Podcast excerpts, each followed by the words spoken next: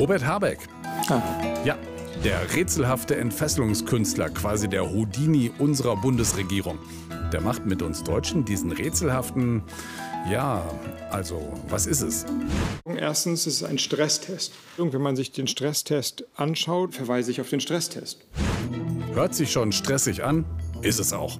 Der Stresstest vom Habeck besteht aus einem super kniffligen Rätsel. Schalten wir unsere Atomkraftwerke wie geplant Ende des Jahres ab oder lassen wir sie doch länger laufen?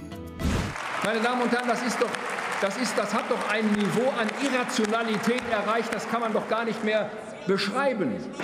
Ja, das ist nur was für Leute mit richtig guten Nerven. Dabei ist die Frage eigentlich einfach. Laufzeit verlängern oder nicht? Da ist die für mich richtige Konsequenz aus dem Gesagten und aus dem Stresstest, dass wir uns diese Option erhalten, nach dem Ende der regulären Laufzeit der Atomkraftwerke die beiden süddeutschen Atomkraftwerke in eine Reserve überführen? Eine rätselhafte Reserve. Das heißt ja, wir bezahlen für Atomkraftwerke, die gar nicht liefern. Oder wie der Experte sagt, das ist die schlechteste aller Lösungen, weil man dann eben die Kosten hat, die Atomkraftwerke weiter zu betreiben, aber sie liefern keinen Strom. Dann die Sache mit dem rätselhaften Brief. Kraftwerksbetreiber Preußen Elektra schreibt, die Idee vom Habeck sei technisch nicht machbar und daher ungeeignet. Rätselhafte Kommunikation. Wer spricht denn hier mit wem? Da kommt ganz Deutschland ins Rätselfieber. Also entweder hat äh, Preußen Elektra das Wirtschaftsministerium vorab informiert, danach schaut es aus.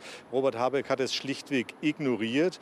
Oder er hat mit Preußen Elektra überhaupt nicht gesprochen und sich nicht dafür interessiert. Nein, wir haben mit allen Atomkraftwerksbetreibern vorher natürlich gesprochen. Der Plan wird immer rätselhafter. Worum ging es nochmal?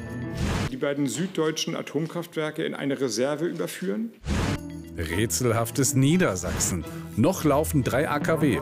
Die beiden in Süddeutschland sollen in die Reserve und nur das in Niedersachsen wird abgeschaltet. Niedersachsen, Heimat der Anti-Atomkraftbewegung. Hat es damit was zu tun? Oder mit der Landtagswahl in knapp vier Wochen?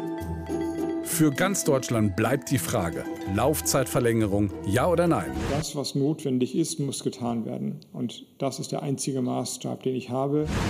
Es ist wie beim Entfesselungskünstler Houdini. Am Schluss wollen alle wissen, wie er aus der Nummer rauskommt.